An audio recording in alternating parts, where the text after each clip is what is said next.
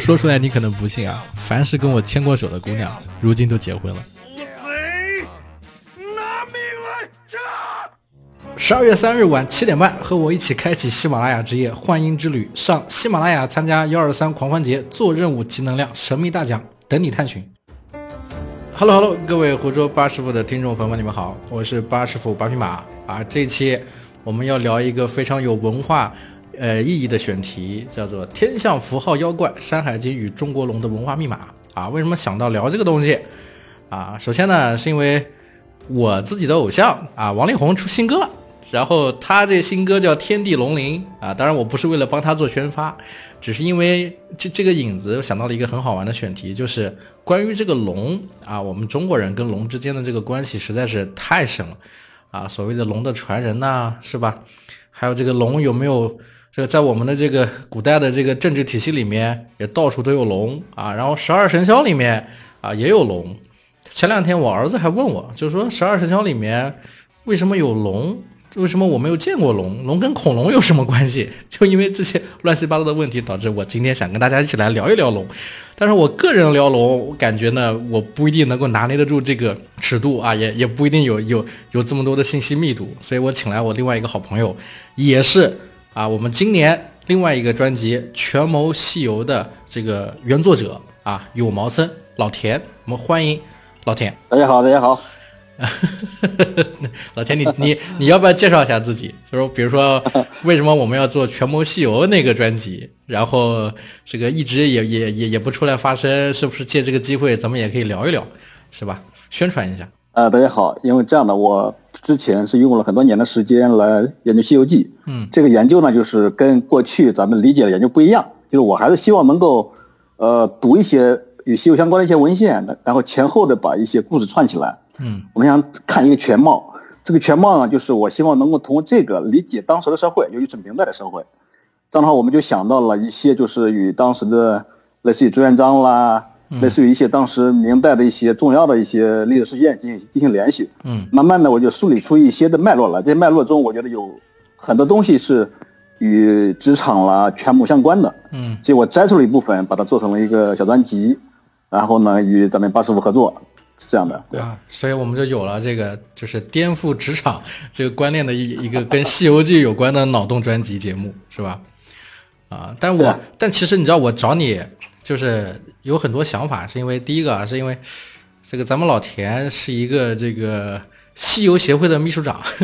不不不不不，不能这样 讲。嗯应该应该是咱们就是咱们的呃西游研究会啊，有一个那个网络文学的分会，嗯分会里面就是我是做副秘书长，呃，我们还是希望能够把那个西游与现在现在的这种，呃呃，把这个 IP 属性把它做得更好一点，就类似于像，呃，做一些 IP 的研发啦，嗯或者做一些另另类的解读啦、影视的转化啦等等，嗯包括我跟那个另外一位朋友也也在策划一些电影，大概是这个样子。对。嗯，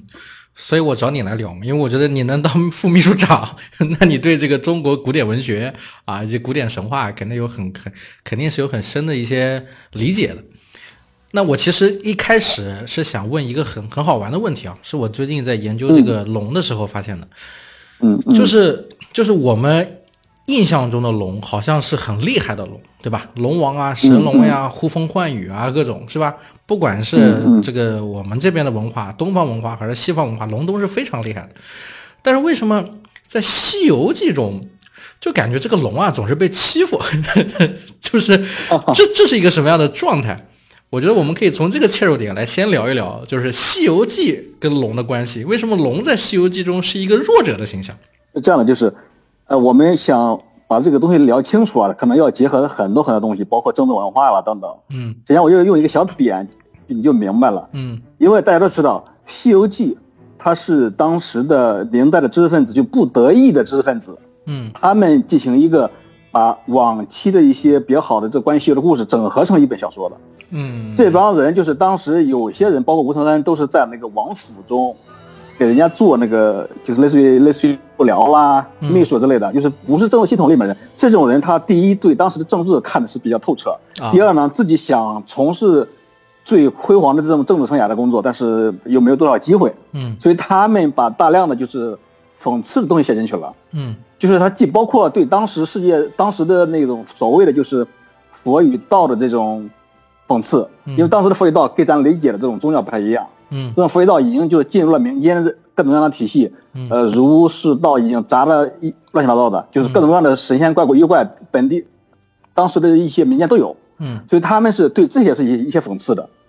呃，同时呢，就是也对正统文化进行讽刺，嗯，包括他把李世民这个角色写的是活灵活现的，实际上就是讽刺朱元璋的。哦这样的话，他也讽刺龙，因为龙是什么呢？龙就是当时的所谓的就是皇家代表嘛，对，所以整个龙的形象是在西游里是被贬低的。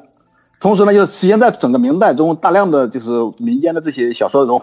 对龙也都有一些贬低。就是龙当时在当时的社会，其实已经开始就是有一些那种负面的文化在那里，这只是一个表现而已。 OK，那我还是想想想问的是啊，就是《西游记》中的龙，跟我们现在就是知道的这个龙，其实就普遍意义上知道是那种类似什么五爪金龙啊，就是蛇身、龙爪，对吧？是没有翅膀的。但是在《山海经》中，就是我们在查龙的时候啊，会发现《山海经》中的龙就完全不同，它的形象是各种各样，对吧？有什么应龙啊，嗯然后这个囚龙啊，还是有什么龙啊？反正它分的特别多，有有带翅膀的，甚至这个翅膀还分两对、四对、六对， 就是完全不一样。那那嗯嗯那实际上，这个龙到底是一个什么样子？它的它在我们的文化中就是呈现出来的，它是一个具具体的是一个什么样的形象？这个你有研究吗？呃，这样就是因为关于这这个问题，你您问的很学术，因为它是有大量的不同的答案的。嗯，但是呢，有一种我觉得是我个人比较认可的说法，就是《山海经》中的龙，它不是一个动物，嗯，它是基于天象来的。那《山海经》本身是说是一是基于地理啊，这这最早的一本学说。现在更夸张啊的说，说《山海经》是一个，比如说世界历史、世界地理。啊，对，因为《山海经》它是成书比较久远了，嗯呃，实际上是汉代以前大量的东西都已经在了，嗯所以它时间比较久远。加上我们后人去解读它是比较难的，是因为它的语言比较晦涩，嗯同时它讲的东西也是大家觉得是模棱两可。嗯如果你大家仔细去研究的话，发现就是大量解读《山海经》的这些著作里面，倾向于把它看成一地理类的书，嗯对不对？对有山有海，然后呢，就是甚至是有夸张的说是世界地图啦，是，甚至是什么什么星星系宇宙地图之类的，这些说法都有。对，呃，当当然这这些都是很难占主流的。嗯实际上，《山海经》严格来讲，它是一本天文地理著作，嗯天文地理著作，因为因为它不仅是地理，是天文地理。 ，OK，它是有一个，应该是古代的这些部落领袖监制这些天文官，嗯他们在固定的观测点上观测到的天象，嗯把这些天象与他们观测的这这些坐标融合在一起，嗯，最终形成了这么《山海经》这么这么叙述的风格，并不是说并不是说古人已经走走遍了大江南北把它给 做出来的，实际上它是偏天文的一个东西，它是这样的。所以说我们这里面的大量的龙都是天象在不同的时间季节变化，最终导致的一个一个现象。他们把这些记录下来，后人因为理解不了，以为它是讲的是龙，实际上当时的龙并非是动物。啊，所以可以这么理解，就是《山海经》中记录的龙，其实是从天象来的。但大部分人对《山海经》的认知，说它其实是一个怪物图鉴，就是里面有很多不同的妖怪记录嘛。那嗯那那你的理解是指《山海经》它其实跟我们的这个这个所有的这个古典文学差不多，就是它也是一个呃不断被修缮的，或者说不断进化中的一个作品。就是它从刚刚开始的样子到现在我们看到的样子，其实中间经历了无数人的一些编撰或者修改或者添加，是吧？呃，这也是有的，因为古古代的文献，它到了后来它，它会逐渐有注解、有解读、有增补，还有一些因为历史的原因，就是有遗失，最后又补回来。这样的话，大量的东西它会有些变化，但是呢，它最核心的东西是没有太大改变的。比如说《山海经》，它核心还是一个一本天文地理的著作，嗯这是变化不大。嗯这些所谓的妖怪，我们看到的就是比较神奇的东西，比如说，呃，到了到大概有多多少里，看到有什么东西，这个国嗯家有什么什么什么这类的东西，有可能是描述的是一个呃节庆活动，嗯呃，有可能是描述了一个就是天象在人间的一个反应，比如说我们在某个位置上，通过这个坐标，我看到了天象是什么样的，嗯然后我就我就把它当成了一个就是具象化的东西进行描写，嗯后人就以为这是这是一个妖怪，一个神奇的国度，嗯呃，实际上就是我、呃不是呃不能那样看。我们如果把它严格的看成一个一一本地理书的话，就会乱套了就。应该结合天文来看，呃，那那你怎么理解？比如说我们传统文化里这种妖怪的形成呢？就是就举龙这个例子来讲，就是你说是一种天象，因为对天象的一些崇拜呀、然后各种最后就会衍生出一些传说，是吧？然后把它具象成了传这个传说中的那些妖怪。那妖怪的这种诞生，你怎么理解呢？这样就是，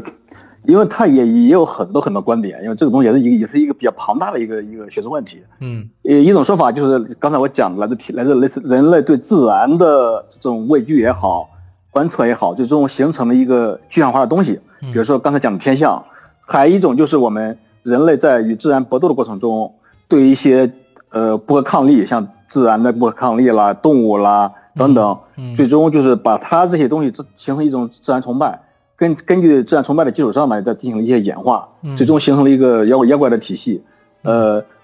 一开始会表现在艺术中，嗯因为我们可以看到上上古时代留下的岩画啦、嗯壁画啦，嗯还有一些类似于器物啦等等，嗯它会留在这上面。通过通过这种方式延续下来之后呢，它的形状会不断的发生变化，结合了人的想象之类的，会变成一系列一系列的类似于像那个更加就是与实际的实际的生物更加离谱的一些形象，包括《山海经》上大量的这些所谓的妖怪，都是后人通过前人这种记载啦、艺术啦、文嗯这种慢慢的就开始演变的，对的。那那那，比如讲啊，就是你觉得，就是人家都说艺术来源于生活，又高于生活嘛。那既然说有嗯有龙这种东西，所谓的绘画出来的这些作品，啊，也有我们看到的一些雕塑啊，一些这些石像啊，或者是各种的这些嗯嗯这些文艺作品，那它到底来源于某个什么东西呢？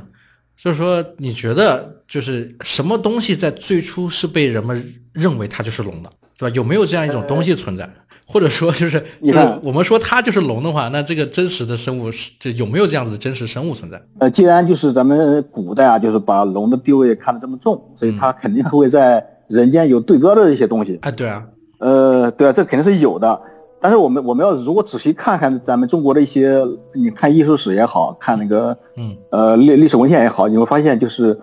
呃，从那个天文的龙星这个形象嗯演变成这个龙这个字，这个字的形象，我如果大家有机会去看那个甲骨文的话，嗯就会看到这个字就是就是那个龙星的七颗星的连线。啊，这它如最对对，它最早对对对，这个龙龙的最早的纹路就是这么来的。嗯呃，然后它在人间的这个器物上展现的，一开始就是这个形状，慢慢的它会有有些艺术艺术化的加工在里面，比如说会把这个呃尾部跟头部连起来，形成一个偏圆形的这个这个小器物，这就相当于就是把它给艺术化了。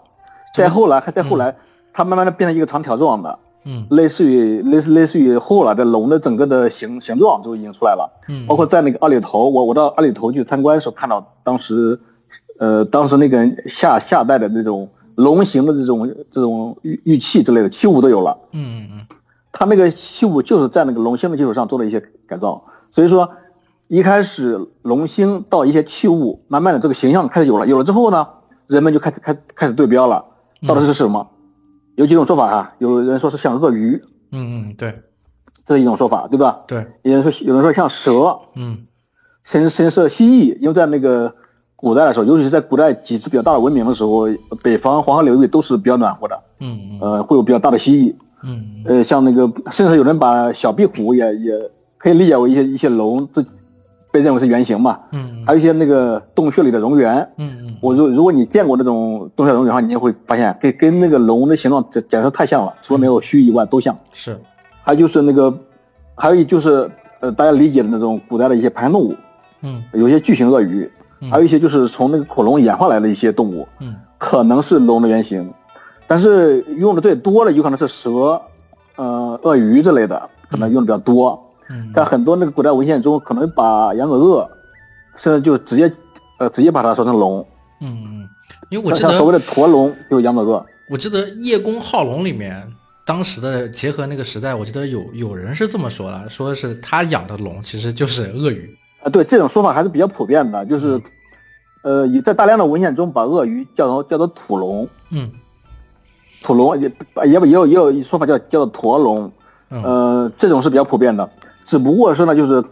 呃，这种形象跟那个后来在汉代成型的龙的形象是有所区别的，同时与后来到明清时代的龙的形象也是有所区别的。这个时候的龙形象经过皇家的这种改造啊，已经完全艺术化了。 OK，那我就是那咱们能科普一下，就是你一直在说的这个龙星天文啊，这个龙星是理解是我理解上的类似北极星吗？还是什么？你说是哦？就刚才咱们讲的龙星是吧？对，呃，怎么说呢？咱们就是，呃，从地球上看那个天空，嗯看到这个天空啊，我们，呃，可以把它分成，就是刚才讲过，我们分成四块，嗯，每一块八，每一块有八颗星，总共二十八颗星。嗯所谓的古代二十八宿就是这么来的。二十八星宿，然后呢，就是二八星宿就是这么来的，对对对。嗯然后呢，就是北极星，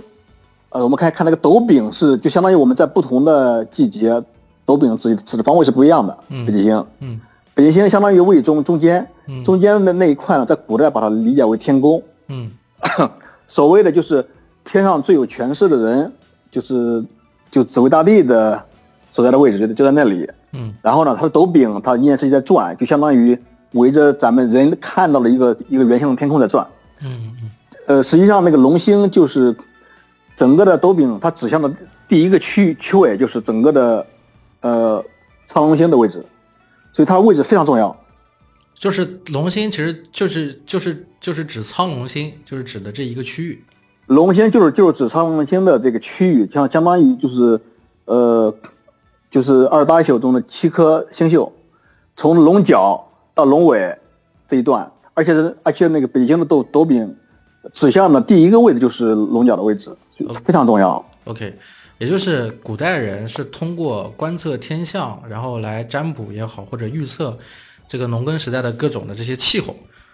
对吧？包括的这些啊所谓的这些这个阴晴圆缺啊，对吧？一些气象变化呀，啊这个四季的划分呐、其实这个天象本身是非常重要的，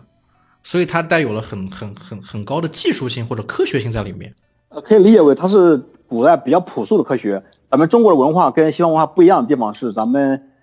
用的是象形文字，对不对？象形文字，嗯嗯象形文字呢，同时我们对天象的理解，又导致了我们形成一种象数的思维，嗯在天成象，在地就是就是成形。嗯呃，通过对天象的计算，就进入数学数学的层面了。嗯然后在地呃，然后然后然后在我们在地下就做一些就是符合天象规律的一些事情，这是一个非常朴素的呃天文学。那你刚刚说的这些，是不是还有一种说法？像这个就是四大神兽啊，像青龙、玄武啊、朱雀、呃白虎，就是青龙，就是也是也是指你说的龙星这个位置就是苍龙星，啊，青龙就是苍龙星是吧？那对那我知道一个青青和苍，嗯，青和是苍是是一个意思。一个颜色。 OK，那我那我知道一个好玩的点是，我看过有人这么研究，说说说这个青龙其实就是天蝎座， 就是说那个青龙星的那个尾巴跟天蝎座的尾巴其实是重合在一起的，所以是不是可以理解为说你星座如果是天蝎座的话，按照中国的占星学来说，那你就是就是这个青龙座， 是就是你是龙星苍龙星是吧？啊，可以理解为苍龙星，因为因为整个苍龙星是包括天蝎座的，天蝎座就是古就是咱们西方的分的整个天整个天空，根据黄道分成十二份嘛，十二星座。嗯咱们中国分的更细，分成二十八份。嗯嗯嗯呃，实际上整个苍龙星它包括包括刚才讲过，包括那个七颗星，嗯从龙角到龙尾七颗星，在七颗星中就包括天蝎座，呃，大概是这个样子。啊，OK，但我觉得你刚刚说的一个点很有趣啊，就是因为我们从文字上面是做象形文字，所以我们大部分是从符号，就从从星座的符号开始延伸到文字的符号，然后再从文字的符号里面，像你说的这个文字跟这个星座是很像的，然后又把它变成了所谓的 S 型，或者是那种弯曲的形状，然后再从这种弯曲的形状，再慢慢的把它具象到我们现实中的事物上，移情到一些像你说的蛇呀、蜥蜴呀、鳄鱼啊身上，然后再慢慢的再给它添上各种不同东西，它就变成妖怪呀，变成神兽呀， 最后就出现了龙，是吧？就有了各种各样的故事，是是来自于我们这种文化的这种东西。对对，是这个逻辑，对对。啊，那那那除了这个之外，就是好像在我们的这个易经里面也有跟龙有关的一些东西，像这个什么乾隆在渊啊，借龙在田啊，类似这些东西，它这个易经跟龙又是怎么纠葛在一起的呢？咱们易经的，你看我们如果按那个文王画卦来算的话，也、嗯也有个很久远的事情了吧？周朝的时候，嗯呃，大概三四千年前的事情了，都是。嗯那个时候，我们古人啊，就是他想他他理解这个世界，尤其是农耕民族想理解这个世界，嗯他必须要理解天文。嗯你理解了天文，我们才能懂地理。呃，这这是当时人对这个世界的看法。实际上，《易经》啊，它跟那《山海经》它有一点点通源的地方。嗯呃，它也是一开始也是靠那个天象占卜的，嗯它它核心还是要观天象。嗯但是呢，它与那个《山海经》不一样的地方是，《山海经》它偏偏一个天文记录，嗯而《易经》是一个呃上升到一个哲学思思辨的一个高度了，相当于它是一个基础方法论，嗯类似于我们我们都知道化学、物理等等一系列科学都离不开数学。嗯它《易经》它的高度提炼成了一个当当时那个时代对各种科学起到重大支撑作用的一个类似于数学一样的东西，啊，OK，呃就是数对学对啊数学相关，数数。对，它就相当于它一般的我们去理理解《易经》啊，它是一个时空建模，嗯类似于它无论是卜卦也好，分析事情也好，它要先看天文，嗯再看那个地理，嗯然后再看人，嗯，天地人三才相结合。嗯呃，然后从易经演化出了大量的东西，都是这个思维逻辑。嗯我、你刚才讲那个飞龙在天这个，这是乾卦中的，就是就是爻辞嗯里面讲的，就比如说，呃，呃，见龙于野，嗯，飞龙在天，嗯亢龙有悔嗯这些，这些全部都是指的苍龙星。就是都是对苍龙星的一种观测的记录，对，对对对对对对，就是对苍龙星的记录。然后呢，通过这个上升到哲学的高度，比如说，嗯咱们就是第一第一个爻是那个是潜龙，就就是潜龙勿用，相当于就是这个时候龙星在什么样的位置，嗯，我们我们做什么事情大概就要潜伏一下，或者是低调一下，不要轻易去做什么事情。就是努力啊学就习，他要刻刻苦学习，啊，对，慢慢的就是就是就是见那个现龙于野了，这正好我相当于我们在站在这个观察位置，我们看到龙星已经出现了，嗯这个时候我们适合去干什么？嗯嗯然后比如说飞龙在天的时候，我们适合干什么？嗯嗯就看奥运会的时候，如果是我相当于我们在做什么事情，就要就要有点过太过了，就要会出现相反的结果了，就相当于类似于我们一旦一旦到了冬天了，你还去播种，肯定是受不了嘛，这个意思嗯。啊，它还是一个通过天文去就查地理，通过地理来推人事，呃，有这么一个哲学的思辨在里面。对，啊，这个哲学的思辨，我给大家，我给大家简简单单科普一下，就是把它放到人身上，就是你一个初出茅庐的小伙子，要先不断的努力学习知识，积累财富，然后再再再找到一个合适的地方，然后等待一个好的机会，然后等你抓住这个机会的时候，对吧？你就飞龙在天，就在天上自由的翱翔，啊，掌握你自己的这一一个天地。然后再到你最终到顶点的时候，就是亢龙有悔。然后亢龙有悔的意思就是，当你人到极点的时候，就是极盛必极衰，到了盛的地方就要开始衰了。那你开始走下坡路，到顶点下坡路的时候，就要考虑，就是要为自己铺点后路，然后也不能那么激进了。它有它有类似像人的一个 一一个整个的一个生活轨迹或者人生哲学在里面，是吧？对，就相当于我们这一卦，它看的是天象，嗯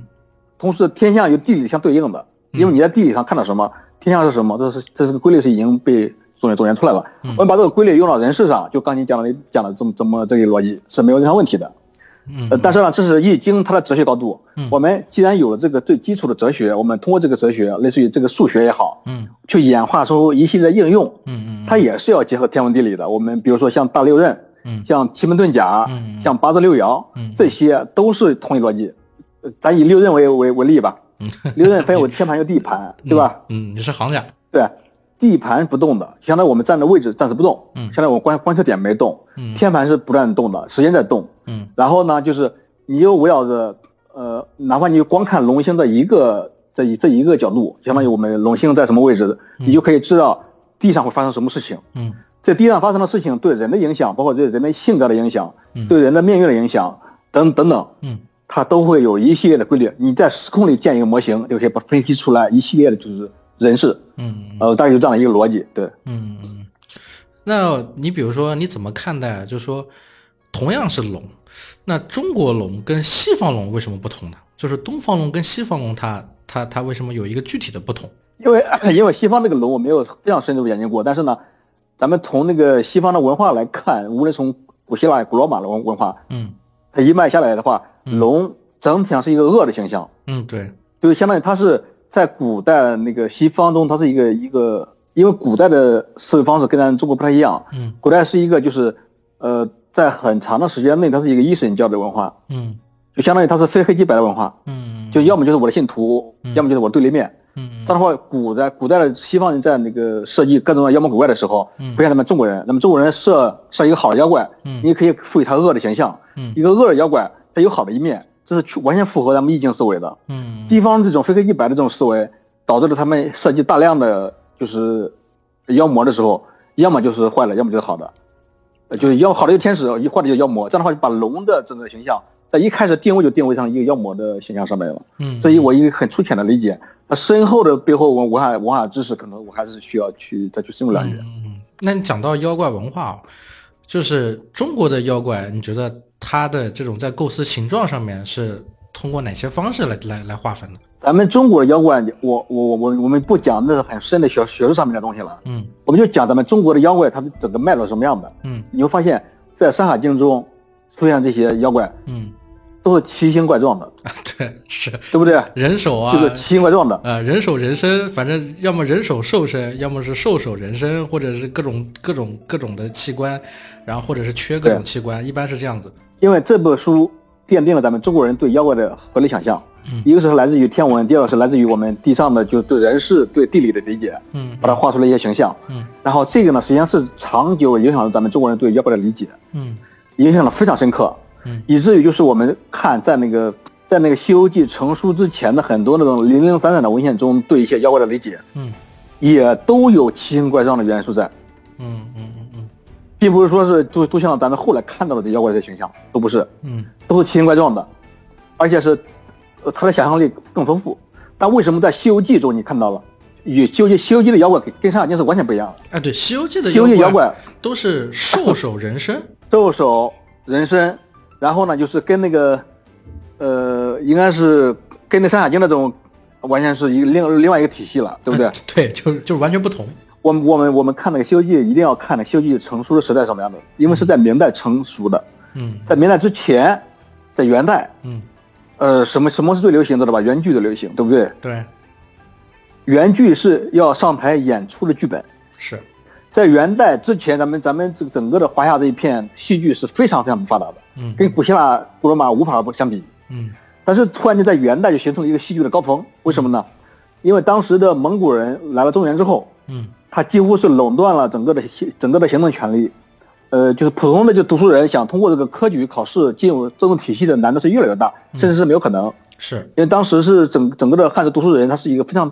最低的社会地位，是的，所以大量的人就把自己的读的满满腹的经纶用在写剧本上了，因为当时写剧本跟跟我们现在做那个剧本杀一样，是票房很高嗯，它收入也很高，嗯所以让大量的读书人就拼命写剧本。嗯写剧本呢，就这些这些这些这些类似于古代的剧本杀，这些老板也不傻呀。嗯如果你你写写妖怪，大家都喜欢看妖怪，不假。嗯但是我每换一个妖怪，我就换一个人，我操，这多大成本了啊？是，就换了所以换了他就 IP，就换了 IP 太困难了，不如对啊在一个 IP 上一直对啊写。OK，就所以他们就就设计出一种什么样的想法，就说这样，所有的妖怪我们就就换脸不 换人，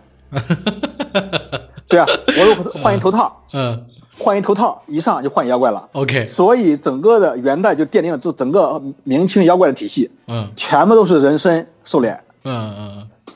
那我你说的这个，我我可以理解为像拍像那些网红一样，就说不露脸，戴个头套，今天戴个马，明天戴戴个猪，后天戴个猴，反正内容我内容知识各种选题都不变，只是换了个人而已。对对，大概就就就这个逻辑。因为当时演出了一天演十几场，票房很好。嗯如果是换十几波演员的话，那个这个老板能受得了吗？所以当时社会环境导致了我们的妖怪出现了巨大的变异。从元代以来的妖怪都是人身了，嗯，你这个是从社会的这个环境上面跟历史背景上来聊了。我是有一种这样子的理解啊，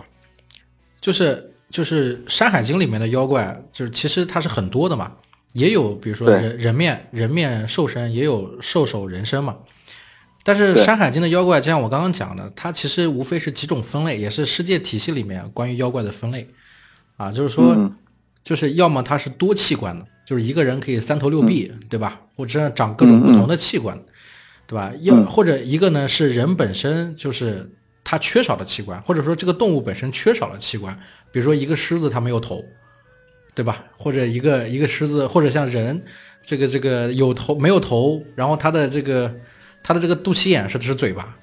啊，然后类类似有一些这样倾向。然后还有一种就是说，就是它是各种各样的器官都在里面，不是它的，或者是器官错置的，就是嘴巴长在上面，鼻子长在下面，或者这两边都不一样的功能，这个是一种这是一种划分。但是到《西游记》里面的时候，其实更多的是一种务实的一种想法，就是从人的权利从神身上，从妖怪身上，最后落实到人身上，人更强大了，有点像是文艺复兴的那种感觉，就是人比神更重要，尊重人，所以连妖怪也慢慢的衍生成像人一样的务实，他有了人的身体，做人的行为，所以才变成了就是兽首人身，可可以这么理解吗？完全可以这样理解，这是一个思路。因为呢，咱们这个上古的呃所谓神话也好，就天文地理也好，嗯他对很多东西的理解呢，我觉得一个是一个是基于他观察到的形象，嗯他第二是基于他当时社会背景。嗯举个例子，我们在《山海经》中，如果是一个天文观测者，他发现了一个这种动物，嗯如果他把这种动物描描述的跟真实的是一模一样的话嗯，他会出现一个问题，嗯什么问题呢？就是他们家这个祖传的这一套啊很快会被别人学会。同时呢，他对很多天象的观测，他不能直接讲天象，嗯他把这个天象画成一一种奇奇怪怪的妖怪啦、动物之类的。嗯一个是要要让他统治的人民有所畏惧，嗯第二是呢，能让他这个家族的东西，呃，在他自己的家族中以加密的形式传下去。嗯因为懂天文就等于是部落领袖，嗯懂天文就等于能够领袖一波人，嗯嗯相当于在古代这是一个权力的象征。嗯所以说呢，大量的古代人写的东西，描绘的东西，他绝对不会让老百姓轻易看到这个形嗯象，也不会让他轻易理解的。呃，这是当时一个实用的工具的这这个角度去讲当时的妖怪。嗯但在在那个你刚才讲的文艺复兴也好，咱们在元代实实现了这种戏剧大辉煌，一直到明代都是，嗯甚至清代也是。嗯当时我们我们讲这个妖怪的时候，在元代的妖怪就和以前妖怪又出现一个新的变化，什么变化呢？嗯因为当时知识分子他没办法进入权力核心，嗯所以呢，他会对社会的现实进行强烈的讽刺。嗯这个讽刺呢，写人不行，写皇帝不行，嗯但我写妖怪可以。 ，OK，所以把大量的实际上现实的人嗯画成了妖怪，是，以至于我们在我们在那个读《西游记》的时候发现，所有的妖怪都是有一个背景的，呃，这些背景要么是天庭，要么是要么是灵山，嗯自己修成的很少，有很少嗯，即便是自己修成的，最后出来想混好，最后也死得很惨。是，这些全部是当时社会的真实写照，嗯所以它已经有了社会的就是功能性，嗯相当于它不是一个仅仅是一个妖怪的创作，而是一个对社会现实的一种合理的就是批判，嗯同时呢，又有一种安全的手段批判，嗯。大概是这样的一个样子吧。那你怎么？那说到这里了，我们可以再 讲讲到这个主题啊，龙，就是怎么看待这个龙文化跟我们这个日常百姓之间的这些生活相关的一些呃东西，就说它是怎么走入到我们寻常百姓的这些生活里的。呃，龙啊，你咱们一咱们可以就是呃，就如咱们一开始聊的一样，嗯因为它龙就相当于就是一开始我们在天文观测的时候，它就主风调雨顺。我们就是观测到龙星的位置，就决定了就是这个季节有没有雨，是我，们粮食有没有收成。这样的话就是就把龙和下雨关联在一起了。是，哎，有雨就有雷就有电，对不对？对龙就和雷电和雨，而且是雷电的 雷电的很多形象，嗯反而有时候还还会像龙，就导致了这种这种天象和这个龙星一结合，嗯龙就成了老百姓中心中就是风调雨顺的一种一种象征， ，OK，所以它具备了一定的就是就是原始的朴素信仰，朴素的图腾信仰。呃，但是呢，仅仅是靠这个，它还很难就是彻底的成为就是老百姓以呃崇拜了或者是畏惧的一些东西，嗯因为在长久的文化中呢，大家崇拜它，就把它把它艺术化等等，从来没有一个统一的形象来呃说这就是龙。哎、对，所以老百姓所所喜欢的东西，它还是一个抽象的东西。是，什么时候它越来越具体呢？嗯咱们要讲咱们伟伟大的就是帝王汉武帝，嗯讲龙必须讲汉武帝，为什么呢？嗯因为汉朝立国跟那个以往的朝代不一样，嗯咱们看那个就是春秋春秋战国，它依然是一个贵族制度，对不对？是，大量的人要想当王，你肯定是有一些贵族血统嘛。嗯，但是很包括那个秦始皇，他也是整个的西部的人人家西部秦国的就是天皇贵胄嘛。嗯嗯，到了到了那个楚汉战战争的时候，包括那个项羽，他依然还有很高贵的血统，但是刘邦不一样，对，项羽是贵族吧，刘邦是纯刘邦是纯纯草根出身。 OK，这个时候就是整个汉代他面临的一个什么问题？就是面临一个政权合法性的问题。嗯， 要想让自己政政权合法性，必须要把这个创始人说的神乎其神的一样。就是趁这样尧，的话，这样的话在在对啊，在那个刘邦的呃个人的这种这种这种历历史叙述中呢，嗯这一帮的史官们就开始把他君权神授了，就类似于他妈妈做一个奇怪的梦，梦梦梦与神域啊，大家理解啥意思是吧？啊是，然后有龙盘盘在身上，嗯这样的话就相当于就是把那个把老百姓心中的能够降雨的这种祥瑞的神兽，嗯说成了是刘邦的，呃就是刘邦的父亲的化身。嗯，也意味着刘邦的化身。这样的话，刘邦就和龙整一起了。就是刘邦刘邦和龙整一，刘邦的妈妈做梦梦见一条龙，然后最后就生了刘邦，是是，好像是这个故事吧？大概的意思意思就是啊，就说白了就是就是刘邦的妈妈就怀了龙的孩子，对生下刘 邦。刘邦生下来之后，长 OK 长得就就就像龙。嗯所谓的龙颜就从刘邦开始了。什么叫龙颜呢？嗯眉眉骨眉骨比较高，嗯，是眉骨还是颧骨？当然有人说是颧骨，但是呢，很多那个那个那个就是这这考证的人说啊，嗯龙颜应该就是眉骨，嗯嗯嗯眉骨比较高。嗯，对颧骨是一种说法，但是也有一种说法就是眉骨比较高。可能我我认为眉骨比较高的可能性比较大，因为你看那个龙的形象，嗯它更多还是眉骨高。嗯所谓龙颜就是眉骨高，可以这样理解。嗯就这样的话，就是就是刘邦有了这样的形象之后呢，就是呃，整个的汉代从刘邦时代一直到汉武帝时代，它面临什么问题？就是休养休养生息，不断的应对外敌被外敌的入侵，对不对？嗯他一直要奠定一个对老百姓心中的一个一个高度权威的合法性的统治体系。 ，OK，那么汉武帝就要把这个东西把它拔高，怎么拔高呢？就是汉武帝要要把自己是就是龙的化身的把它拔高，相当于他把龙这个这个形象拿到了皇家里面，呃，形成了一个很多象征性的东西，包括那个对那个皇权的象征啦等等，甚至是汉武帝他不仅认为自己是就是真龙天子，而且还要把这个龙养起来，类似于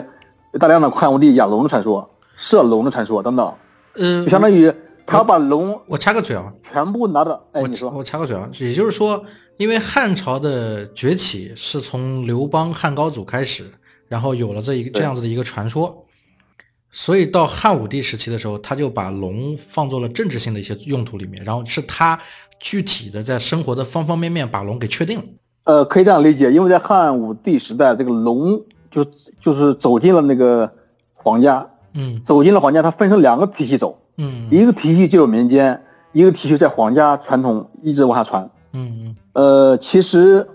在民间的影响也受，因为它是呃受皇家的影响也比较大，所以民间人对龙的理解慢慢的就变成了就是皇家的权威，啊，OK，它是这两个体系走的最后的最终的结果。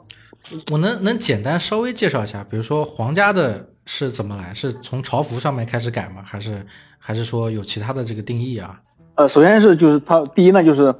把这个这个龙作为一个皇权力的象征，嗯是因为当时的皇帝决定立法。嗯嗯，因为皇帝，比如说你你，比如说一个皇帝新登基的皇帝，他第一件事情就是一定要要把立法规范制定出来颁给人民，因为百分之九十九老百姓忙，他们他们不知道什么时候种种地，他必须要通过一个统一的体系来管理。 ，OK OK，嗯所以，所以皇帝，皇帝他像到汉武帝时代，大量的就是就是天文历法方面也取得很大的成就。 OK 这个时候，他要把这个把这个把这个象征的风调雨顺的龙驾驭在自己手里，就相当于就是在民间一直流行的各种各样的不同的这种龙的体系形象，嗯全部统一在了汉武帝汉武帝那里， OK 就是这个形象了， OK，就不能不能再有巨大的变化了。形象变变了之后呢，它会出现在各种各样的器物上、衣服上、文字上，嗯，还有各种各样的就绘画著作中，就慢慢的就把这个龙的形象给固定下来了。是不是就是龙生九子的这个故事就开始了？怎么说呢？龙生九子，它有历史上它有不不同的变异，它在那个不同的呃时代有不同的说法。嗯实际上我们我们最直观的印象就是《西游记》中关于龙生九子的说法，嗯我不知道大家有没有印象？比如说当时那个那个泾河龙王的儿子小头龙，嗯呃，就是就是就是搞搞搞事儿的时候，当时就是呃我原文中写就是龙生九子这个事儿了，嗯相当于就金克龙啊有九个孩子，九个孩嗯子每个孩子都不一样，啊，对，呃，对啊，这不这个呢，就是其实我认为就就是当时的知识分子对当时皇家的讽刺，嗯因为龙生九子一开始的意思就是，他因为他是从皇家的政权演变到民间，民间对他的理解就是皇帝可以有无数个老婆，对不对？对，嗯每个老婆生的孩子不一样，是，然后每个孩子有有的勇武，有的文雅等等，因为他因为娘都不一样嘛。嗯当时在那个秀记中呢，就就讽刺的很很彻底了。嗯金克龙啊，他本来是一个小龙嗯，他不是那个皇家贵胄，嗯但是呢，他娶了西海龙王的女儿，嗯也就是也就是小白龙的姑姑。西海龙王这个女这个女儿呢，就是本来就是生活也不是很检点，嗯呃，名气名声也不好嗯，所以才下嫁给了金克龙王。嗯因为下嫁给了金克龙王，所以他他才在那个地方能坐稳他的小官，嗯同时呢，就是有了一定的就是就就是天庭的人脉。嗯呃，所以呢，他生了九个儿都不一样，就说明就是就是他老婆就是。呃，隔壁老王老老王老老刘这饭也没少见啊，大概这个意思。嗯嗯所以他以以这个方式来就是讽刺当时的皇家嘛，嗯啊，这样这么来的。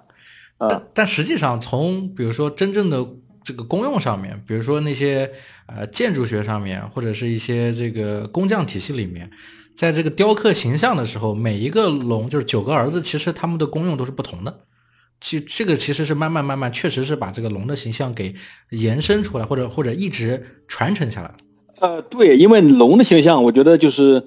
在那个，尤其是在那个政治化之后啊，它变化还是比较大的。嗯呃，尤其是呃，在那个汉武帝之后，他会他会在那个，尤其是它核心是在皇家在用，因为皇家会用到什么场合呢？举个例子啊，嗯就像那个咱们建宫殿的宫殿上面要放一放一些那个这种神兽的形象，是其中也有龙龙的演变。嗯同时呢，在一些那个柱子上，是大的柱子上，是还有在一些那个那个石碑上，是还有在一些那个那个大铁门上啦，在那个皇家象征皇家的一些权力的宝剑上啦，是等等，都会有龙的形象。是这些龙的形象呢，它基于那个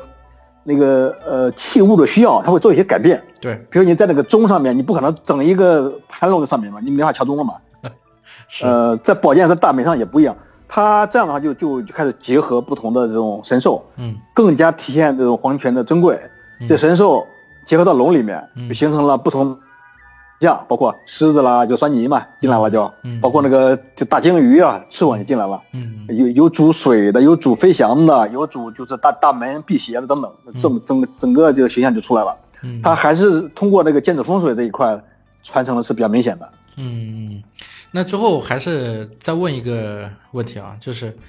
你怎么看待，比如说这个图腾的这个这么一个问题？因为也有很多人说龙的这个形象是从图腾来的，是从不同的部落啊，然后每个部落的这个旗子不一样，它的图腾不一样，然后东摘一点，西摘一点，然后最后变成现在这个龙形象了呢？呃，这是这是一种解释的方式，嗯包括咱们之前比较火的狼图腾，嗯，他们就认为狼图腾就是龙的原型，因为把狼就是画的就是比较线条一点，就像个龙头，嗯这是一种说法哈。嗯其实啊，就是呃，在在古代就是大量的图腾，嗯呃，基本上来自这个部落他这个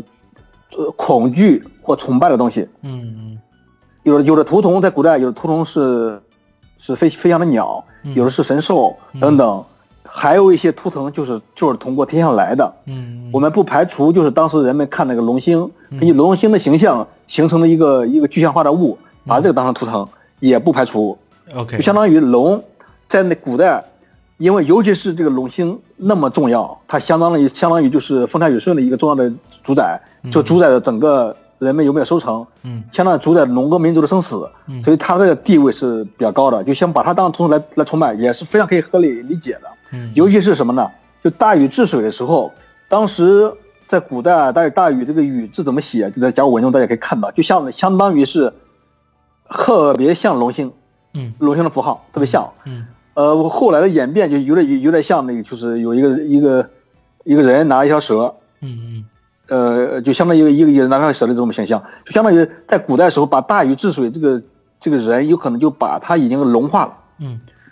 同时呢，就大禹当治水的时候用应龙收服伍子耆，这伍子耆就是就是孙孙悟空的原型啊。嗯嗯当时的应龙就是飞龙嘛。嗯其实那个被后人的理解就是，有可能大禹通过观那个龙星天象，嗯最终确定了在某个地方怎么去治水，最终把它治成了，嗯有可能是这么原因。同时呢，当时大禹之前的像皇帝与嗯蚩尤大战，嗯他当时也是因为皇帝观天象得了一些比较好的战略优势，嗯最终把击败了蚩尤。同时把它理解为就是就是相当于那个龙帮助了皇帝，皇帝又乘龙飞走了。嗯嗯所以呢，就是整个从皇帝开始，龙与帝王也就形成了一定的关系，一一直到了汉武帝时期，把它具体的具体化。嗯整个过程中，就龙的形象一直有图腾图腾的作用在里面。嗯嗯。好，那我们今天聊了这么多啊，我还是想问老田，就是说，那其实从你心底里面，你是否相信这个世界上真的有龙呢？就是我们我们刚刚聊的是中国龙的龙文化，就是跟龙有关的那些文化，或者说是从象形文字啊，从观天象的这种方式衍生出来的，我们具象的妖怪具象出来的这种龙。那从心底里面，你觉得是不是真的有龙吗？因为这个我们也经常能看到一些这种不知道是假新闻还是真新闻啊，比如说这之前有个所谓的什么坠龙事件啊之类的，你怎么看待这些问题的？啊，这样的就是，呃，这个龙啊，一种说法它它是就是它是一个抽象的人人们抽象的一个东西；第二种说法是它有一个具体的生物就是龙，是两个两个思维的方式。就第一种呢，占的呃比较占优势，因为大量的人是认为 大概有这么一个模式演变过来的。 是，第二第二种呢，有人就坚持认为龙是古代存在的一种生物，但已经灭绝了。啊，呃，就不像我们这之前这这说的个像像蜥蜴啊、鳄鱼啊什么的，他都不认。啊，不是，呃，有一本那个从学术角度讲这个问题，嗯但是呢，你你看起来又像那个特别传奇的一本书，嗯这是上海社会科学院出版的，叫《龙：一种未明的动物》。嗯这个作者是马晓星，嗯他是用正儿八经的文献研究加那个现场采访嗯，做了一个一本书，嗯大家有空可以看一下。第一呢，他认为他从一九四四年坠龙事件开始切入，当时是一九四四年黑龙江那个地方嗯有一条龙嗯应该是呃从天上掉下来的。嗯当时当当地人说是天上掉下来，但怎么来的不也不太清楚。嗯是在那个沙滩上形成了一个一个小的小小沟，嗯龙在里面很干。嗯这这条龙就是形象跟着咱们历史上讲的龙的形象几乎是完全吻合，嗯有角有须嗯有鳞片，嗯然后但是呢浑身散发着腥臭味儿。嗯这龙还活着，当时当地的几个村的村民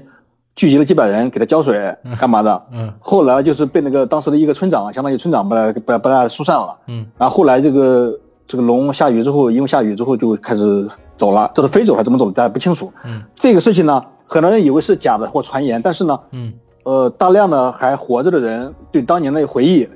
呃不同村子的人的回忆，几乎都能都能对得上，都吻合的。嗯就这个事件就导致了马晓星认为这种龙这种生物是存在的。嗯同时呢，他又他又翻大量的历史文献，嗯他查了有几百种历史文献，有几百个坠龙事件，嗯类似的描述在历史上很多很很多。嗯呃，他进行推论，发现就是，无论是蛇也好，鳄鱼也好，蜥蜴也好等等，嗯与这些这些所谓的这坠楼事件中的这个龙都很对很难对得上，嗯，OK，反而是我们我们文化中的这这个龙形象能对得上，嗯所以他坚持认为这龙是存在过的，只不过是各种原因它灭绝了。嗯所以呢，就是这是一个一个思思考方式。但是呢，从考古角度讲，如果它真存在的话，我们肯定会挖到骨头嘛。嗯暂时没有挖到相关的骨头，所以说这东西在学术上也存在一些漏洞。嗯呃，同时还有一种解释方式，就是相当于在我们地下的几十里地下面还有一些水域，嗯这水域中可能活着一些神秘的生物，嗯有可能龙活在下面，这也是一种说法，估计更多是猜想。 OK，也就是说，龙文化是一个方向，然后真实的龙对是另外一个方向。但是真实的对龙，对一目前我们也没有考古到一些实际的，像它的一些化石啊对或者一些东西，所以也没有办法去探讨它。但是也有人在这个对方向在努力。对对对，有有有有一有一派人就是就是谜一样的自信，一定有龙。嗯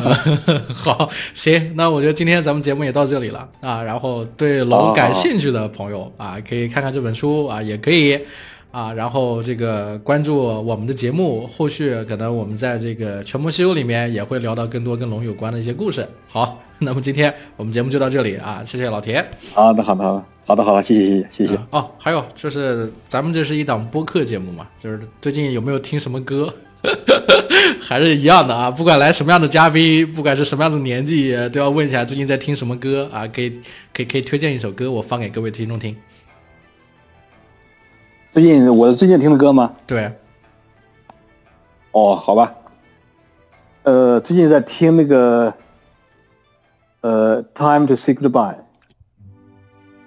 Time to say goodbye，这不是一首老歌吗？对对对，这个听的老歌。好，那节目就到这里啊，大家千万别忘了，十二月三日晚七点半，和我一起开启喜马拉雅之夜幻音之旅啊！上喜马拉雅参加幺二三狂欢节，做任务，集能量，神秘大奖等你探寻。 Quando sono sola sogno all'orizzonte e mancan le parole. Sì, lo so che non c'è luce in una stanza quando manca il sole. Se non ci sei tu con me, con me su. Le finestre mostrar tutto il mio cuore che è acceso, chiuso.